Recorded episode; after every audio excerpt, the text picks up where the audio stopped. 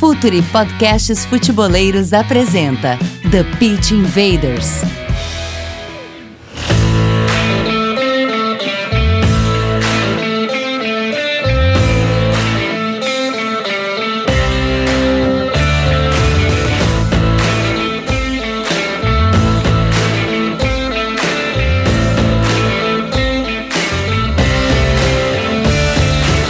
Olá, futeboleiros! Olá, futeboleiras! Futuri Podcasts apresenta The Pitch Invaders, episódio 192. Feliz Ano Novo! Hoje, esse episódio está sendo lançado no dia 1 de janeiro e a gente está aqui sempre falando de maneira profunda e séria sobre o jogo. Meu nome é Eduardo Dias, estamos no ar em mais uma invasão futeboleira. Esse episódio chega até vocês com a força da Coach ID, o software para treinadores e clubes de excelência. Futuri é o representante oficial da Coach ID no Brasil, e-mail comercial futuri.com.br. Assine a nossa plataforma de conteúdo exclusivo, Futuri Club. Acesse apoia.se barra.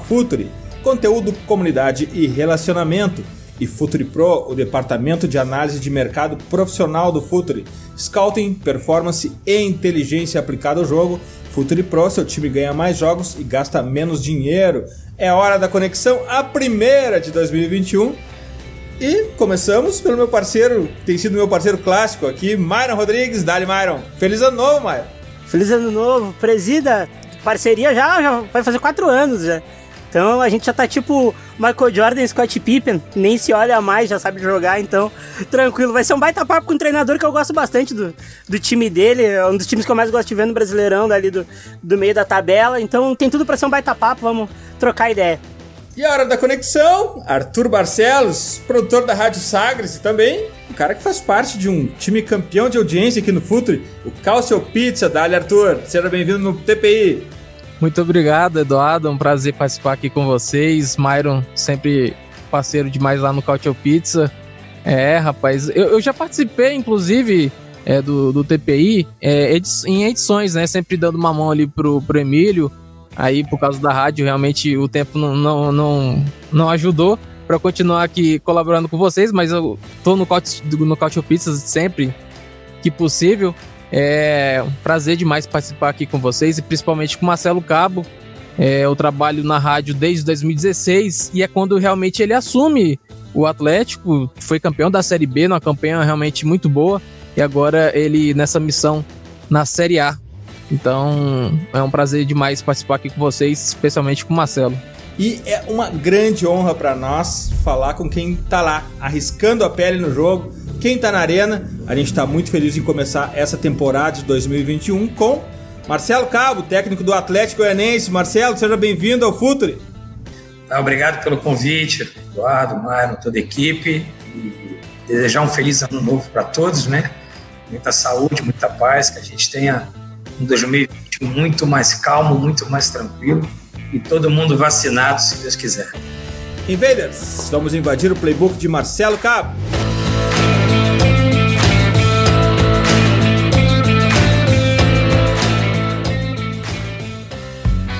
Está no ar o The Pitch Invaders, podcast semanal do projeto Futuri.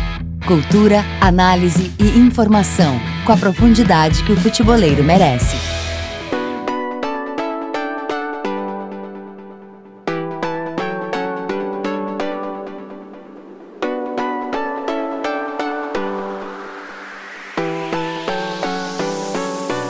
Contexto, contexto, contexto. A gente sempre começa o The Pit Invaders pelo contexto. Eu já virei sticker de WhatsApp falando em contexto.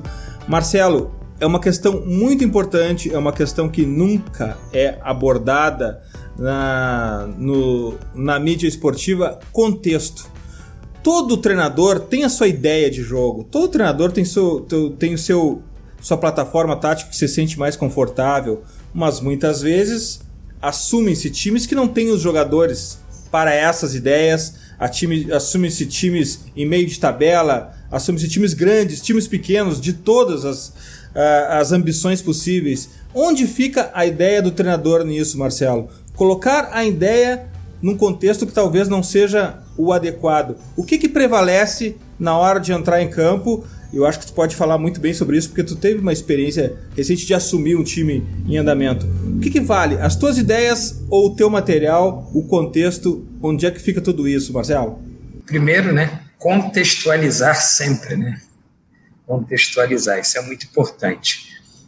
É, claro que todo treinador ele tem o seu contexto, ele tem suas ideias, mas quando como a gente está falando em situações em pegar uma equipe em andamento especificamente, primeira coisa você tem que fazer uma leitura da onde você está chegando, né? Vamos lá, você tem que fazer a leitura do clube que você está assumindo, da equipe que você está assumindo, da história do time que você está assumindo, do clube. Então, eu, eu costumo dizer, até brinco com alguns amigos meus, que o cara vai assumir um clube e não sabe o nome do vice-presidente, não sabe o nome do diretor. O cara tem que fazer um estudo da onde ele está indo, né? A história do clube. Então isso também passa pela equipe, né? Primeiro você precisa estudar bastante a equipe que você vai assumir. Qual é a ideia, né? O que que a equipe produziu até aquele momento? Não adianta eu chegar com uma ideia, com um contexto daquilo que eu vou receber daquele time, daquela equipe, não compactua com a minha ideia. Então, eu costumo dizer que eu tenho que me moldar a equipe que eu vou pegar, né? Então, a equipe que eu vou assumir. Então, a gente, a priori, trabalha em cima daquilo que você recebe como equipe. Fazendo um estudo do seu antecessor, eu vou até falar sobre o Atlético. Eu tive muita sorte de chegar no momento do Atlético que a ideia de jogo, o contexto que vinha sendo aplicado tanto pelo Mancini quanto pelo Eduardo, é muito parecido e similar com a minha ideia de jogo. E eu tive a oportunidade de pegar quatro semanas abertas. Aí eu consegui implementar um pouco a, a minha ideia dentro dessas quatro semanas abertas, que é, é, é atípico hoje no calendário do futebol é, é brasileiro. Né? É, tive essa oportunidade por causa da pandemia, o calendário ficou um pouco pouco distorcida e a gente conseguiu. Então, eu acho que o primeiro passo é você ter, saber o que, que você vai ter de elementos na mão para trabalhar.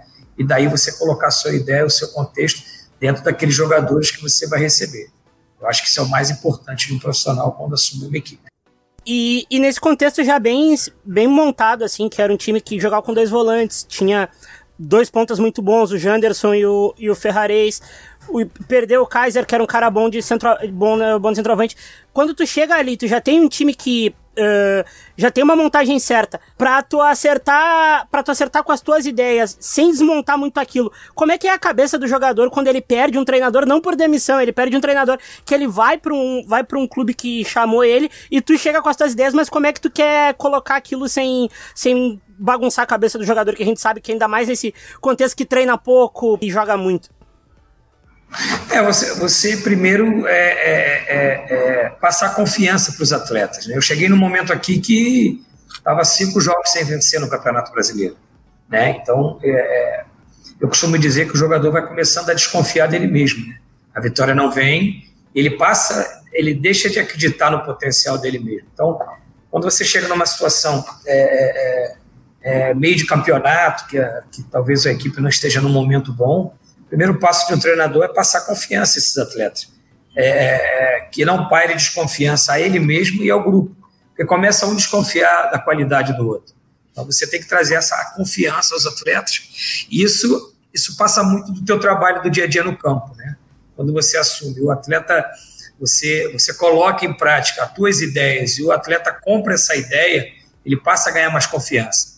Aí você vai implementando paulatinamente, aos pouquinhos, né, as tuas ideias já inserido daquilo que você pega de contexto do trabalho. Como eu posso te dizer, você está com, você vai fazer um prato e o prato já está semi pronto, você vai colocando o tempero da sua maneira e vai requentando aquele, requintando aquele prato ali. É mais ou menos o que a gente faz. E você vai colocando as suas ideias, as suas ideias, até a equipe assimilar aquilo que você quer e principalmente você. Eu costumo dizer que um treinador, eu acho que é a maior maior virtude de um treinador é saber usar o que ele tem no lugar certo. Né?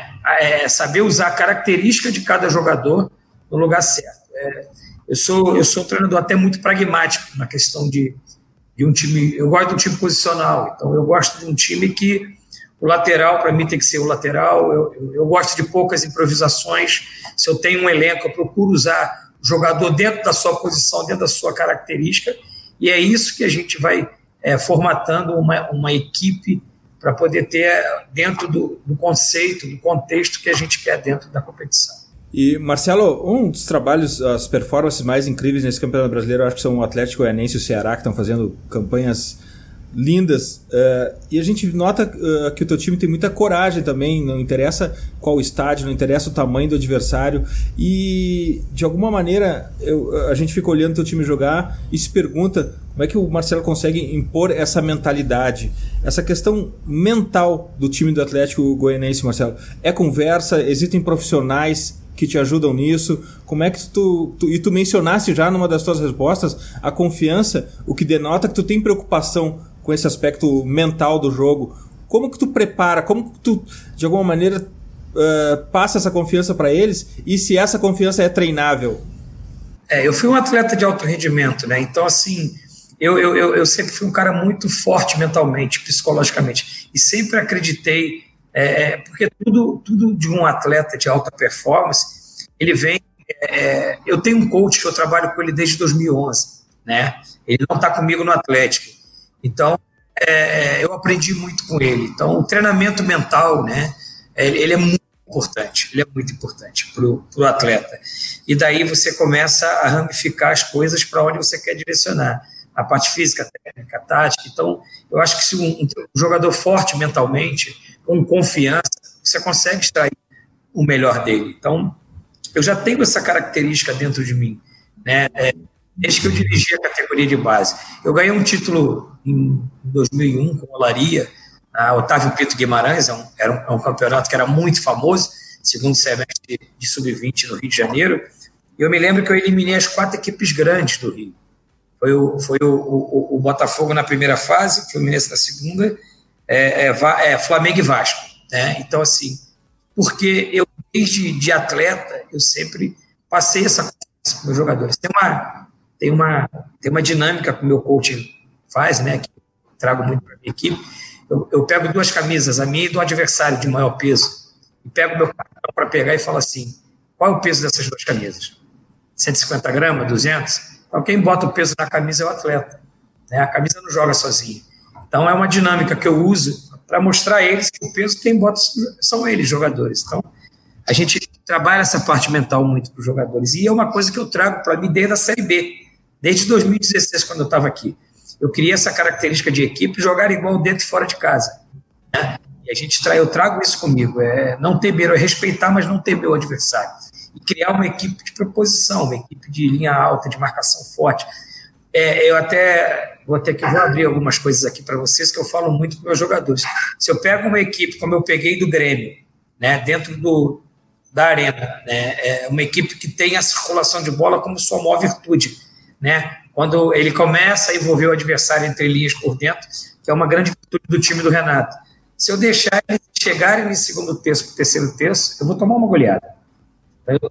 É, já tirar minha marcação linha alta lá para que eles só joguem no primeiro terço deles, o máximo de tempo possível. É, se você pegar a equipe do Atlético Mineiro, do Palmeiras, do, do, do, do Flamengo, do Grêmio, São Paulo, principalmente com, com o Diniz, se deixar a equipe envolver, circular a bola do segundo para terceiro terço, a gente só vai correr atrás, como eu digo para o meu jogador, a gente só vai caçar os craques, né? Não vai correr atrás dos caras o tempo todo. Marcela, tu falou sobre jogo posicional, que é o jeito que tu gosta de jogar. E tu também, fora do ar, falou pra gente sobre que tu jogou futsal na Espanha. Então eu quero saber como a, a, o jogador brasileiro ele reage ao jogo posicional, porque existe uma, existe uma conversa que trata o jogo posicional como se ele fosse outro esporte, como se fosse algo fora do comum e a gente sabe que não é. Como o jogador brasileiro uh, lida com o jogo posicional e como tu aplica isso uh, diariamente para os teus jogadores com a maior calma possível, que a gente sabe que também é um ensinamento. É, é eu peguei, eu, eu, eu, tive a felicidade de pegar todas as fases do futebol de salão, do futsal. Eu sou de uma geração que eu peguei a bola pequena, pesada, com gol dentro da área, aí peguei o gol fora da área. Aí quando aqui era gol dentro da área, fui jogar na Espanha, era gol fora da área, fui jogar na Espanha, era gol dentro da área. Aqui era lateral com o pé, lá era com a mão. Então, Depois eu voltei, peguei a transição da quadra maior, o goleiro podia jogar na linha. Então eu peguei todas as fases do. Isso me ajudou muito, né? Hoje, o futebol de campo usa o goleiro como mais um, uma superioridade numérica. Isso aí, desde que eu jogava futsal, já usava o goleiro como quinto elemento da equipe. Então, é só que eu, eu, eu, eu não faço do meu goleiro, por exemplo, como o maior acionista da minha equipe de, de, de municiar. Meu goleiro é um recurso. Né? E aí eu crio vários mecanismos, e hoje eu tenho o Jean, que talvez seja um dos que melhores joga com o pé no futebol brasileiro. É, é, então, a questão do, do jogo posicional, isso, isso remete a muito trabalho tático. Eu trago muito isso do futsal. É, repetições, doutrinas táticas. Eu gosto do trabalho que poucos, poucas pessoas gostam de usar, que é o, é o 10-0. Né? Você começa com 10-0, 10-4, 10-6, 10-8, 10-10. E os jogadores até ficam meio assim, porque eu repito muito isso. Eu venho de uma escola do futsal.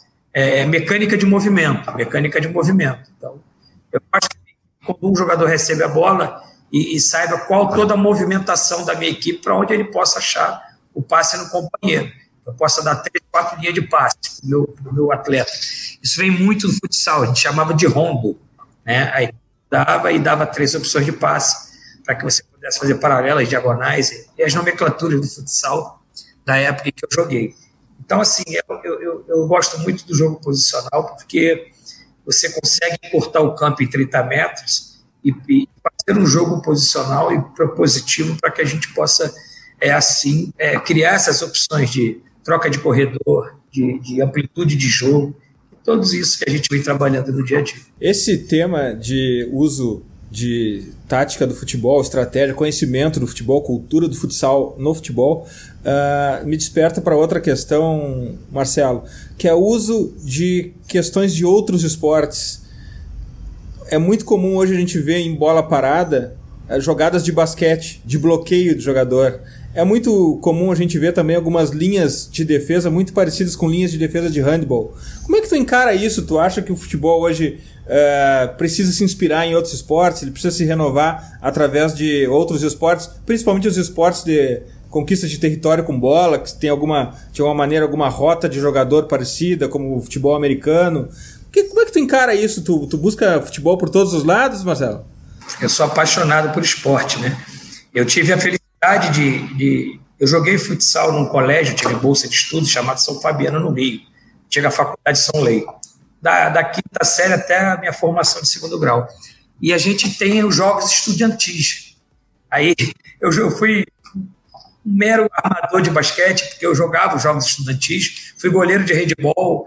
Então, assim, eu sou apaixonado por basquete. É, até dei um exemplo do meu centroavante essa semana. É, eu falei, meu filho, o pivô do basquete, quando perde a bola, ele não fica esperando a bola no garrafão adversário. A marcação começa por ele. Ou seja, ela ela zona quando eles voltam para bloquear o garrafão, ou seja, ela pressão quando eles estão perdendo o jogo. Então, eu uso muito exemplo de outros esportes, né? Eu sou apaixonado por jogar tênis, eu gosto muito. Então, eu, eu, eu, eu, eu trago um pouquinho também dos outros esportes para dentro do, do, futebol. Então, eu gosto disso, interagir. Essa linha do handball, né, é, é aquela dança da linha do handball, né, que, que a gente é quando, principalmente quando eu marco duas linhas de quatro, né? A gente chama o balé, né? Então eu trago muito do basquete, do handball e do próprio futsal, né? Quando a gente, quando a gente tem algumas, alguns conceitos do futsal trazido para o futebol de campo, principalmente quando a gente é, faz algumas movimentações. Hoje é, trabalha-se muito mini-jogo, né? É, os conceitos de mini-jogo, coisas que eram trazidas já dos treinamentos do futsal para futebol de campo. Marcelo, uma questão sobre um jogador específico do, do Atlético, que é um cara que eu gosto muito, que é o Marlon Freitas. Ele começou, ele começou a temporada como um 10, chegou o Jorginho, ele baixou para 8, saiu o Jorginho, ele voltou para 10 e agora ele tá de 8 de novo. Como tem sido a adaptação desse jogador? Porque é um cara que eu acho que ele é muito, muito agressivo com a bola na minha opinião, um dos melhores passadores do campeonato. Ele consegue te colocar em vantagem o tempo inteiro, achar, teu, achar teus pontas que, na minha opinião, são muito bons. O Ferrarese é um cara muito batalhador. Você tem o Janderson ali, que é o cara do, que é o cara do fundo toda hora. Como tem sido a adaptação desse jogador? Porque ele é um cara que despontou, entre aspas, tarde, né, pro cenário brasileiro, e ele tem feito um campeonato muito, muito consistente, assim, muito redondo. Como é que tem sido a adaptação desse cara? É, eu dei sorte porque eu conheço o, o Marlon desde a base do Fluminense, né? Eu sou carioca, então acompanho muito a base do Rio de Janeiro, conheço o Marlon desde a base, e a passagem dele pelo Criciúma, a passagem dele pelo Botafogo. Eu comparo o Marlon ao Maicon do Figueirense de 2011, quando eu fui auxiliar do Jorginho, naquela campanha última colocação, e eles cumprem quase a mesma função. E até ontem, até no jogo do Grêmio, no jogo do próprio Fluminense, me lembrou muito, né? A minha equipe de hoje, ela parece um pouco aquela equipe do Figueirense de 2011. Você pegar aí o Wellington Ney com o Rato, Júlio César com o Zé Roberto, entendeu? É, é uma, o, o, o, o, Pereira e o Maranhão com o Túlio, então tem um comparativo ali, o Dudu com o Bruno. Eu, eu espero muito a equipe assim. É, então, o, o, Marlon é um, é um autêntico camisa 8 do futebol mundial. Digo, se o Marlon melhorar algumas coisas individual, poucas coisas, alguns, algumas questões, ele vai ser jogador de alto nível de Europa. É, é, ele precisa só melhorar, adequar algumas coisinhas que a gente está trabalhando aqui no dia a dia. Na minha visão de treinador, tá? Ele, se ele melhorar algumas coisas que ele precisa evoluir, mas o, o, o, o Marlon tem só 25 anos, né? Ele é 95. Eu acho que ele, ainda, ele consegue ainda é, evoluir na carreira dele e conseguir voos altos, porque ele é um jogador de muita qualidade e é um jogador que é raro hoje no futebol brasileiro, com a qualificação dele para construir um jogo do segundo para o terceiro terço. Marcelo, como se treina hoje em dia praticamente embarcado? Praticamente dentro de um voo, dentro do hotel, o tempo inteiro. Eu imagino que o recurso de vídeo seja muito importante para vocês. Como é que tu trabalha a ferramenta de vídeo? Como é que tu faz esse treino uh, que a gente brinca aqui que é o treino embarcado? Qual é o tipo de comunicação que tu dá com, com que tu entrega para teus jogadores? Se tu usa dados, uh, vídeos, gráficos, como é que tu entrega esse treino embarcado, Marcelo? Eu dou muita sorte, né? Eu tenho um auxiliar técnico que é analista de desempenho que trabalha 24 horas, que é o meu filho.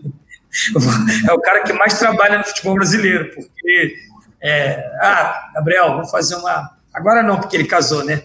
Mas quando ele era solteiro, ele era explorado 24 horas. Era 11 horas da noite, acabava o lanche, falava, vamos, vamos ver um jogo ali, vamos editar essa imagem. Então, isso ajuda bastante, né? O, o Gabriel é meu auxiliar técnico já há três anos e tem por formação análise de desempenho. Ele é um analista de desempenho também. E você sabe onde eu vejo o jogo de volta? Eu vejo no avião. Acaba o jogo, ele já baixa o jogo e no voo eu já volto vou vendo já a partida. Então, isso já tem que, tem que dinamizar, porque às vezes você joga no quarto sábado, né? E eu uso muito os dados, claro que os dados são muito importantes, né? Mas sabe qual é maior, os maiores dados de um treinador? São os olhos dele. Porque o treinador ele não pode é, é, é, é só se, se pautar nos números. É a imagem tudo para um treinador. A imagem. A beira do campo é tudo. E a gente trabalha muito com imagem, né? revisão dos jogos, é, a edição dos jogos para passar para os nossos jogadores. Eu sempre passo é, é, na segunda reapresentação. Né? Se eu joguei hoje, amanhã eu deixo livre, eu gosto de fazer uma análise completa da reapresentação, reavaliação médica, comportamento dos jogadores na volta de um jogo, ou seja, um resultado positivo ou negativo. Aí na, no próximo treino, no segundo treino, eu faço as edições, passo a imagem eu gosto de fazer muito a correção no vídeo. Eu tenho uma, uma dinâmica que eu, que, eu, que eu faço que é o positivo e negativo, né? Eu pego a, a, as, as coisas negativas, boto numa pasta e as positivas. Então, ali as negativas eu vou corrigindo, depois eu passo as positivas e vou potencializando aquilo que foi positivo. Mas nem sempre eu faço isso, porque às vezes deprecia muito o jogador. Eu tive um caso que eu vou contar aqui rapidinho, em 2016, o Matheus Ribeiro, era meu lateral direito aqui no Atlético, era um menino que tinha estava em baixa. Eu cheguei aqui, ele estava numa avaliação para renovar o contrato, renovei o contrato dele. E não tinha um positivo e negativo se o Matheus não tivesse três negativos, quatro negativos. Mas eu costumo dizer, você sabe onde ele foi parar no final da temporada? Um contrato de quatro anos com o Santos. Ele tinha muita humildade para corrigir, para aprender. E até hoje ele me encontra e fala, professor, tem positivo e negativo hoje? Porque ele viu que aquilo foi muito importante para a correção. Porque o Matheus era um jogador altamente ofensivo, jogava muito, mas tinha dificuldade em fechar terceiro zagueiro, é, implementar uma forte linha de quatro, enfrentamento defensivo dele tinha muita dificuldade e a gente corrigiu muito ele e hoje está fazendo um belo campeonato o. Professor, tu falou que também trabalhou muito com futebol de base, conhece todo o futebol de base, e a gente tem uma. A gente tem sempre um debate aqui no Brasil e em todo lugar do mundo, na verdade, uh, sobre formar jogadores, como a gente quer formar para ganhar. Eu, eu tenho uma teoria que a gente tem que formar as crianças vencendo, vencendo da forma que a gente sempre considera a mais bonita ou a mais, ou a mais legal para jogar. Uh, e quando tu chega no profissional, a gente sabe que uh, também tem um, uma defasagem na formação do jogador brasileiro ensinar o jogador, como tu falou, como teve esse caso muito legal com o Matheus, é muito complicado. Já tem jogador que já já tá estabelecido na carreira, não quer aprender muito. E quando acontece esse tipo de caso, como tu tem o convencimento por cima do jogador? Porque a gente sabe que é muito difícil. Eu venho, eu venho da base raiz, né? Comecei em 99 no Sub-13 do Olaria. E eu só passei pro time da Cascuda, não passei pro time grande na base. Foi Olaria, Madureira, Bangu ah, passei num grande sim, o Al Hilal da Arábia Saudita. Eu dirigi em 2004 lá o Sub-17, tive até a felicidade de ganhar um título nacional. Mas eu fui sempre a cascudinha, no Sub-13 do Elaria, levava colete para lavar em casa, levava as bolas, minha esposa reclamava, já tem colete para lavar de novo hoje, e, e desse jeito. Então, assim, eu acho que não é uma crítica à categoria de base hoje, mas a gente hoje é, prioriza muito o trabalho sistêmico na base, né? E abre mão um pouco do trabalho analítico. Então, eu sou da época que a gente formava jogador. Eu até hoje eu faço muito trabalho analítico na equipe profissional. Eu acho que o jogador tem que potencializar. Se o jogador finaliza bem, ele tem que repetir. Eu gosto muito quando tem semana aberta, pelo menos fazer no mínimo uma sessão de trabalho analítico. É da onde eu vi. A minha, minha origem é do futebol raiz. Então eu, eu, eu, eu, eu gosto muito. Então, eu acho que hoje os jogadores de base eles têm uma formação muito sistêmica. Isso prejudica muito. Eu acho que o jogador na base ele tem que ir lá, ele tem que aprender a finalizar de direita, de esquerda, ele tem que cruzar, ele tem que o centroavante, ele tem que aprender a fazer um movimento do giro para os dois lados. E o trabalho sistêmico você tem muita dificuldade para isso. Então, eu acho que outra coisa que também hoje prejudica bastante, o jogador com 15, 16 anos já tem cinco empresários. Né? Já tem staff, já tem consultor financeiro, já tem tudo, e o cara não está muito afim de aprender. O cara já está preocupado com 16 anos, 15 anos, que ainda não está nem formado, já de ir para a Europa, porque é o que vendem para ele. Ele vai para a Europa com 18 anos. Então ele deixa de, de formar. Aí, com isso, o jogador chega no profissional não com uma formação completa. Por isso que essa equipe de essa categoria de transição do sub-23 hoje ela é muito importante para o futebol brasileiro que às vezes o jogador chega com um status tremendo, com 20, 21 anos, ainda não está formado tecnicamente, taticamente. E o Sub-23 tem ajudado muitas equipes do futebol brasileiro, que a gente chama de jogador de transição. Porque justamente é isso. E às vezes o jogador queima etapa pela necessidade do clube, sabe, Eduardo? Do 17 já vai para o profissional. Ele não está pronto. Ele não passou pela em todas as escalas de sub-20, do primeiro, segundo, terceiro ano. Aí ele tem que fazer o que ele tinha que fazer no 20 no profissional pela necessidade de vender, prospectar o jogador. E outro, esse, esse ponto é muito importante, Marcelo. E outra questão que é legal da gente debater aqui é a comunicação com esse jovem jogador. Porque a nova geração, principalmente a nascida nesse século, hoje, 19, 20 anos, tem uma forma de comunicação totalmente diferente, onde o celular faz parte muito da cultura. É um jogador que sequer assiste jogo de futebol, Marcelo. Então, assim, com, então, assim, ó, ela é uma comunicação diferente que se tem com os de 30 anos, com os mais velhos que pegaram uma outra realidade é, de comunicação geracional.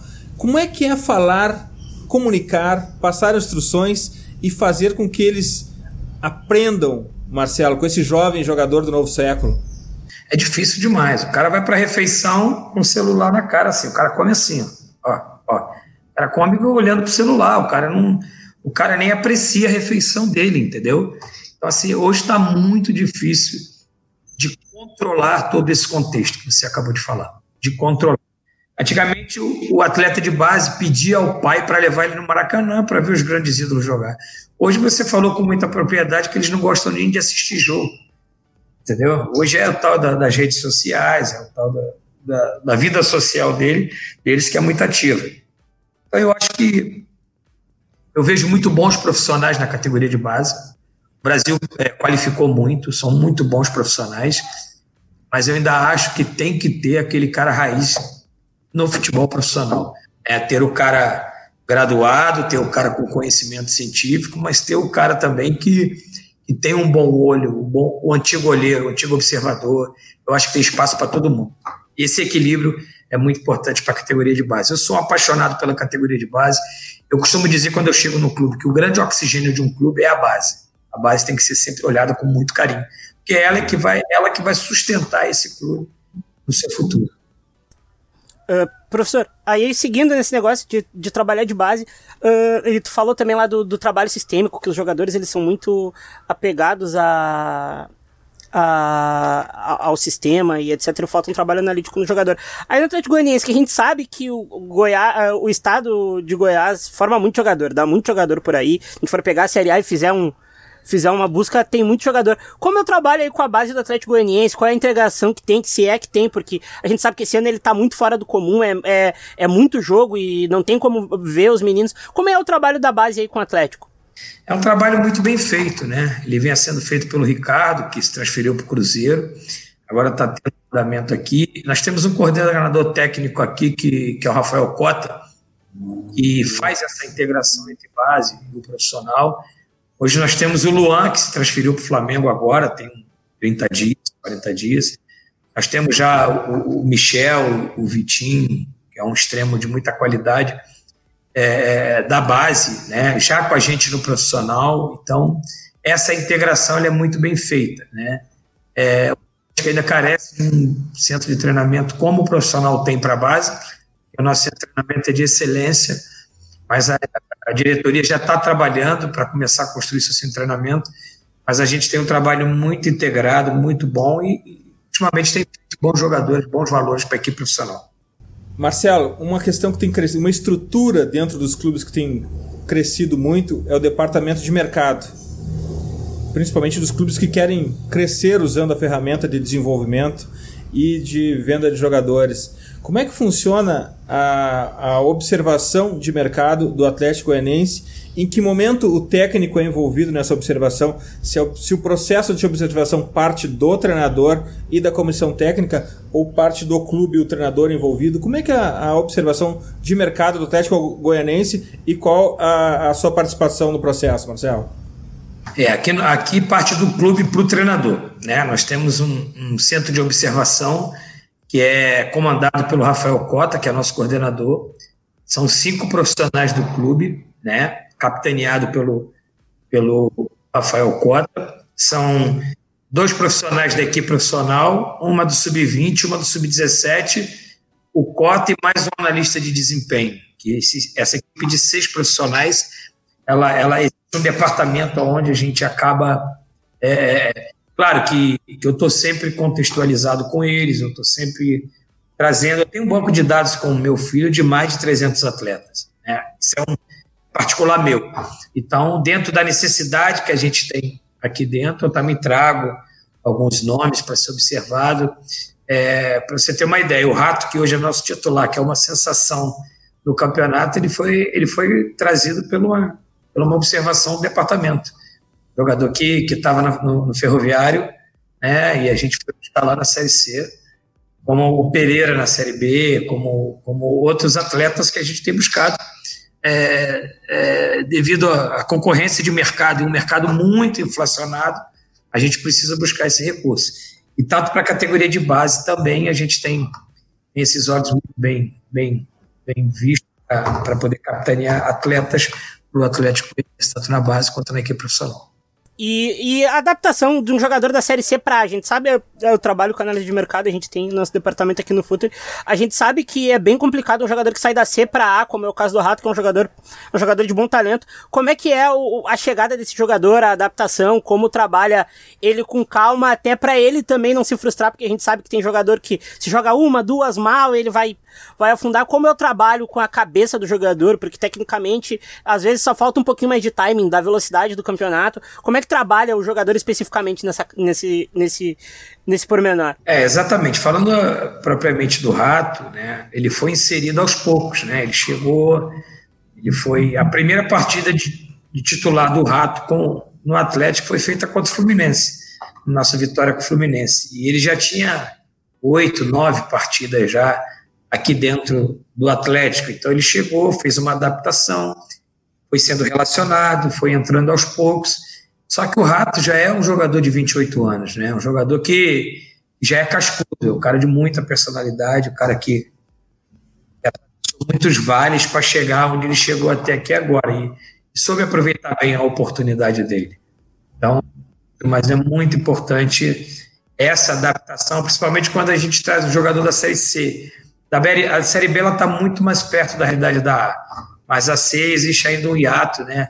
Pela, pela competição. Mas é, eu vou falar para você, é um mercado muito bom de, de capitanear jogadores. É a Série C.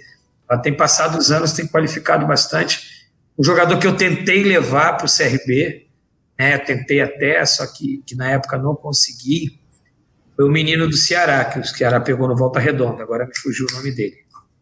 Saulo. Saulo, Saulo. Cheguei a entrar em contato, porque eu trabalhei no Volta Redonda, né? Flávio é meu amigo, eu tentei é, fazer uma negociação com ele para levar. Foi um jogador que era reserva do Volta Redonda, fez muitos gols nos campeonatos estadual, principalmente nos times grandes do Carioca. Já tinha uma boa relevância na Série C, eu tentei levar para o CRB, mas acabei não conseguindo, ele acabou transferindo para o Ceará. Então, a Série C fica sendo um mercado muito bom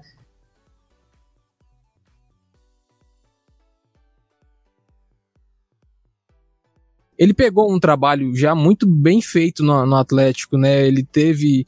Tem a comissão técnica permanente do Atlético mesmo, tem o Eduardo Souza, é, tem todo aquele pessoal por trás na, na, diretoria, tem o Watson Batista que está sempre muito envolvido, mas principalmente o Rafael Cota, que é, é, faz um trabalho espetacular na coordenação, e chegou agora também o João Paulo, que ele já conhece já de antes do Atlético. É, teve o trabalho do Mancini também, foi muito importante nessa, nessa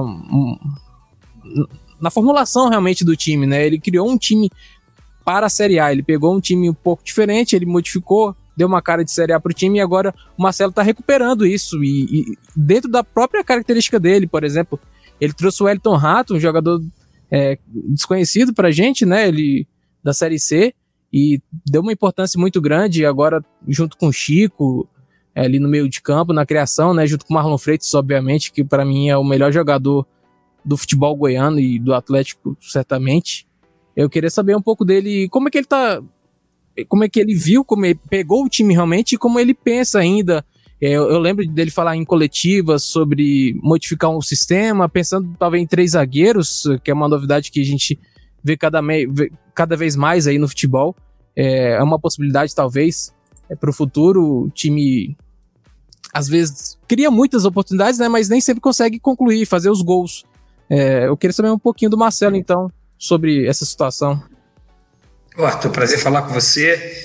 É que nem eu falei aqui anteriormente. Eu peguei um trabalho muito bem feito pelo Mancini, né? Passou pela. Depois, interinamente, pelo Eduardo e pelo João Paulo. É, peguei o Atlético no momento que vinham de cinco jogos sem vencer. E a, e a, e a, e a confiança dos atletas estavam baixando bastante. Precisei trabalhar bastante o psicológico dos jogadores. E a gente conseguiu dar continuidade ao bom trabalho que vinha, claro que implementando um pouco dos nossos conceitos, né, minhas ideias, dos meus conceitos. Tive a felicidade de ter algumas semanas abertas para trabalhar, isso deu para implementar. A questão de, de criar uma alternativa tática dentro da equipe, isso é uma característica minha. Né, de, de, de, eu tenho um sistema de jogo que eu gosto muito, que é o 4-2-3-1. Eu acho que é um sistema muito equilibrado. Você consegue. Costumo dizer que é, a palavra equilíbrio no futebol é, é, a palavra mais importante. Você ter uma equilibrada, uma equipe que defenda bem sem a bola e, e proponha com a bola. É, é, o que eu penso de futebol. Eu até uso muito um termo raiz. Meu amigo, tá sem a bola, corre para recuperar ela. Recuperou, vai jogar. Falo isso para dois. Tá ruim, meu filho, perdeu, corre atrás dela, recupera rápido. Recuperou, vai jogar. Vai ser feliz, vai ser alegre com a bola. Eu falo isso muito com os jogadores. Então, é, é, mas claro que eu gosto de criar algumas alternativas, como eu já criei esse período que eu passei no final de, de 2020, né, no, no, mês de dezembro, com a minha equipe, né, eu já, eu já, já criei alternativas dentro do próprio jogo, fazer um, transformar a equipe em 4-1-4-1 com três volantes, já criei alternativa para três zagueiros, fazer um, um 3-4-3 dentro do próprio jogo. Isso eu treino no dia a dia, né? Para a gente não ficar só engessado num só sistema. Então, isso aí é importante, mas eu também gosto de dar continuidade, caracterizar minha equipe com um sistema para que a gente tenha um DNA, né? A gente tenha uma forma de jogar e, e eu gosto muito que, que, todos saibam qual é a equipe do Atlético de Cor, um padrão de equipe, um sistema né, é, idealizado de, da minha equipe. Eu gosto muito disso. Marcelo, uma característica que a gente tem visto nos times da Série A do brasileiro e alguns times da Série B, inclusive, é um, é um, é um hábito novo no jogo que é o gatilho do, do, do jogador a mudar a postura assim que ele perde a bola. E cada vez isso mais rápido. Passar da fase ofensiva para a fase defensiva imediatamente. Essa questão tem sido cada vez mais explícita nos jogos. A gente já começa, o torcedor da arquibancada, da arquibancada não agora, né? Mas da TV, já consegue identificar que os clubes já estão, que os jogadores já estão mudando o hábito, é, o hábito não, a postura dele, é, no exato momento que eles perdem a bola, já começam a atacar. Em alguns casos também, a postura corporal do jogador, o primeiro toque na bola, num jogo sem espaço, isso é muito importante. Dominar do jeito certo a bola ou estar pronto com a postura corporal correta para fazer o movimento defensivo e já ligar o contra-ataque. Como é que tu treina isso? Porque são é o detalhe do detalhe e são aspectos mentais de reação imediata. Isso é conversado, isso é feito dentro de campo quando possível, isso é mostrado em vídeo. Como é que tu treina e como é que tu desperta teus jogadores, teus atletas para um, esse comportamento cada vez mais evidente nos jogos, Marcelo? Treinamento, treinamento. É. Você falou até uma frase, hoje em dia, é, o Cruyff falava isso, né? Eu, eu gosto muito de ler é, o Cruyff, né? Ele falava que o jogador não, não tem como pensar com a bola tem que pensar o que vai fazer com ela antes dela chegar. Eu falo muito isso para o meu jogador. Pense na sua ação antes de receber a bola. Então, hoje, é, é, é a gente pede para dinamizar o passe, mas às vezes não dá nem tempo de fazer o primeiro domínio para dar o passe, porque é justamente da, da, da, primeira colocação tua. Hoje o jogador já está perdendo a bola, já faz o perde pressiona. Perdeu já pressionando, perdeu já pressionando. E às vezes quando você detém a bola, você não dá nem conseguir dar o segundo toque na bola. Você já tem que tirar ela do espaço de pressão, né? Poder trocar o corredor para você poder pensar um pouco na construção do jogo. Porque hoje os treinadores brasileiros estão muito bem preparados, Eduardo, muito bem preparados. É, é, eu, eu, ouço falar dos treinadores estrangeiros, eu respeito muito os treinadores estrangeiros, mas os treinadores brasileiros são muito bem preparados, muito capacitados. E se você olhar as 20 equipes do futebol brasileiro, elas têm os mesmos conceitos. Todas as equipes hoje, na sua maioria, marca linha alta, ele perde, pressiona. Você hoje dificilmente vê uma equipe marcar no bloco baixo, começar um jogo marcando no bloco baixo. Hoje, se você não, não, não treinar exaustivamente saída de pressão, você não joga, você não joga, você vai ficar refém de, só de uma segunda bola. Então, isso tudo é contextualizado, né, aquela palavra que a gente começou nessa, nossa resenha, no treinamento. Você tem que levar isso em prática para o campo. E eu acredito numa coisa no futebol: é treinamento, treinamento, treinamento, treinamento. Eu acredito nisso. Uma equipe que não treina, ela atrofia, ela estaciona. Então, esse é o grande perigo que você falou um pouco antes, é da falta de tempo para treinar. Se você não tem tempo para treinar, a sua equipe estaciona, ela atrofia. Porque, é, é, vamos lá, o Michael Jordan dava não sei quantos mil arremessos, né, para ele poder ser aquele cara, o Oscar, esses, esses grandes é, atletas. Se ele não tivesse tempo de treinar, como é que ele ia aperfeiçoar o arremesso dele? Então é doutrina de movimento. Você acabou de falar que o jogador ele, ele já tem a expressão corporal do domínio já para jogar em velocidade. Se você não treinar isso, ele não tem, né? Até ali hoje uma, uma coisa legal do, do Jorge Jesus que ele falou para o Arão, né? Até usou um termo muito chulo. Arão, domina a bola de lado, porque de costa você não tem olho na nuca. Só que ele não falou olho na nuca, né? então, entendeu? É, é, é, o movimento do corpo, do domínio. Isso você precisa treinar isso com o atleta, para ele dar dinâmica. Antigamente você dominava, girava, a marcação estava a 3 metros. Mudou muito o futebol, ficou muito dinâmico. Né? E aí, intensidade, nível de concentração alto, sua equipe praga, com certeza. E é incrível como a gente olhando o jogo uh, consegue observar que se determinado jogador esperasse a bola de frente para a lateral e não de costas para o gol adversário, como ele melhoraria muito a performance dele, como ele cresceria muito com um pequeno detalhe. Tem muito treinamento para isso, Eduardo, sabe? É o que eu falo, eu acredito no treinamento. E é aquele treinamento que se você fala, pô, é treinamento lá da base, né? Que você fazia com os meninos na base, mas hoje é importante fazer na equipe profissional. E traz esses lá de trás, entendeu? Ô, Eduardo, se me permite, é, até falando um pouco sobre isso, é, o Marcelo teve um grande desafio quando ele chegou, porque o Atlético tem aquela saída já desde o Mancini, bem esquematizada, né, com, com o Jean, aquela saída curta para aproximar a marcação e aí sai numa, na transição ofensiva bem rápida. É, e, e, assim, é, aqui, aqui na imprensa foi muito criticado, porque tem algum errinho ali de uma, uma, decisão errada, e aos poucos ele foi tentando diminuir um pouco esse risco, mas ainda assim ele seguiu com uma característica de manter isso, porque é uma grande arma, e o Atlético faz muitos gols dessa, dessa maneira, né? É, atraindo a marcação e saindo rápido, tem sempre jogadores muito rápidos para puxar esse, esse ataque. É, como, o, qual o desafio realmente, é, Marcelo, de você trazer os seus conceitos e ainda manter também aqu aquela questão do, do, time já ter essa saída bem elaborada, mas também diminuindo um pouco esse risco? É, eu, a primeira coisa que eu cheguei, eu tive uma conversa com o Jean, né? tive uma conversa com ele e, e claro que todo treinador tem seu conceito, suas ideias, a gente tem que respeitar, mas eu não posso é, ter o meu goleiro como o principal armador do meu time.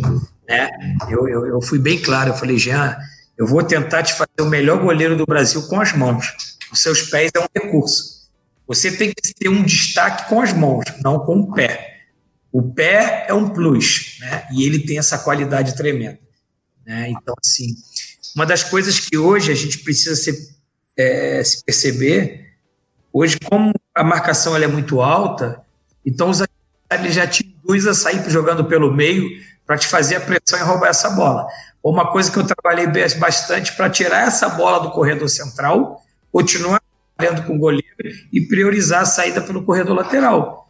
Porque eu faço isso, eu induzo meu adversário a sair pelo meio para fazer a pressão de dobra para roubar.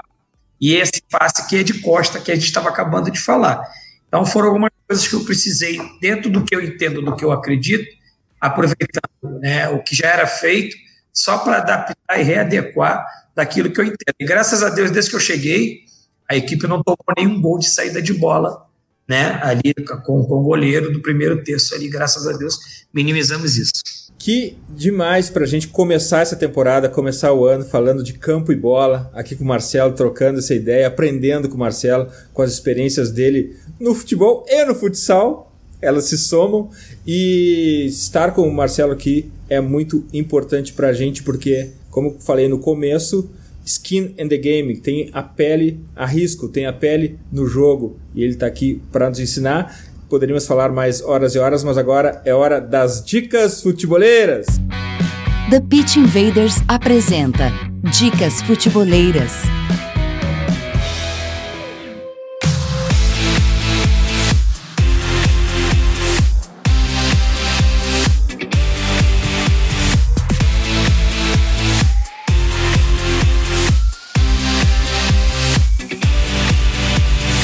Dica futebolera dessa semana é a coluna Dimitri Barcelos, do Jimmy, lá no futuri.com.br, o sucesso do Sporting Cristal no equilíbrio entre experiência e juventude, uma análise sobre o campeão peruano.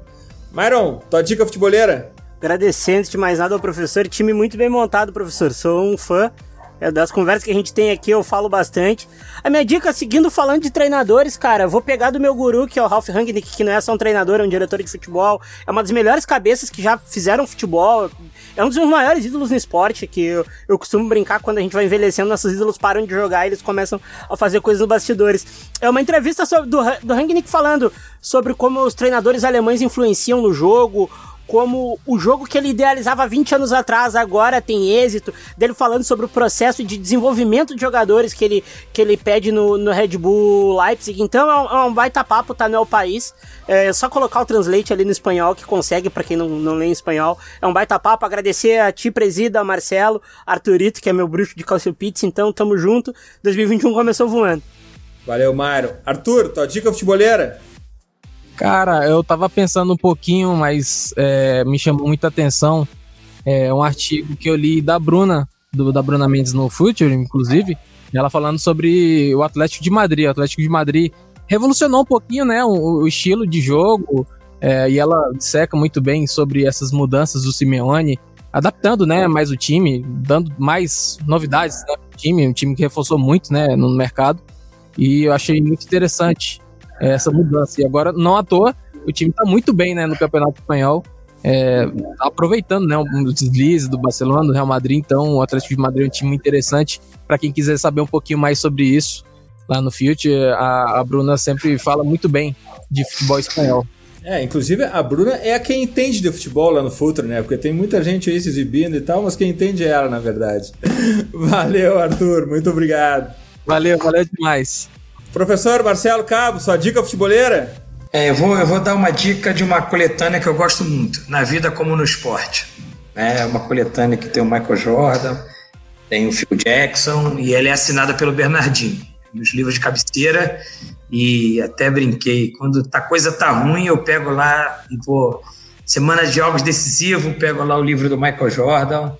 Nunca deixe de tentar, que para mim é um um mantra, eu tenho que estar lendo ele toda hora, porque tem os ensinamentos muito grandes e, e, e eu gosto muito do livro do, do Ferguson, os livros deles são de todos os, os, os treinadores que, que, que venham é, é, nos acrescentar como, como conteúdo, né? Então a minha dica é a coletânea na vida como no esporte. Marcelo, que imenso prazer para a gente. A gente adora falar com quem com quem está na arena, porque a gente aprende muito sempre. Demais, muito obrigado por estar aqui. Volte sempre ao Futuri e a gente está uh, desfrutando em ver o Atlético Goianense jogar. Pra gente é um imenso prazer, pra gente que gosta do jogo, pra gente que vive o jogo, pra gente que sente o jogo, ver o Atlético Goianense jogando é, é demais. Ver ele lutando no meio dos grandes, deixando muito gigante para trás, fazendo eles suarem também, é, é demais, é impressionante. Parabéns pelo teu trabalho, conte com a nossa torcida e feliz ano novo, Marcelo. Obrigado pelo convite. É um prazer muito grande participar com vocês, esse conteúdo, esse nível de conhecimento. Com certeza, aprendendo muito com vocês, aprende, a gente aprende toda hora. E eu estou acompanhando aí, né, passo a passo, dia a dia aí, a, a resenha, o conteúdo de vocês. E obrigado pela oportunidade de estar aprendendo com vocês. Mais uma vez, um feliz ano novo para todos aí. Que Deus possa abençoar o nosso ano de 2021 e que a gente seja naquilo que a gente vai fazer, principalmente com saúde para todos vocês e os familiares. Invaders, graças por estarmos juntos em mais este TPI. Futeboleiras, futeboleiros, nós somos o Futuri e temos um convite para vocês. Pense o jogo. Abraço, até a próxima invasão e feliz ano novo!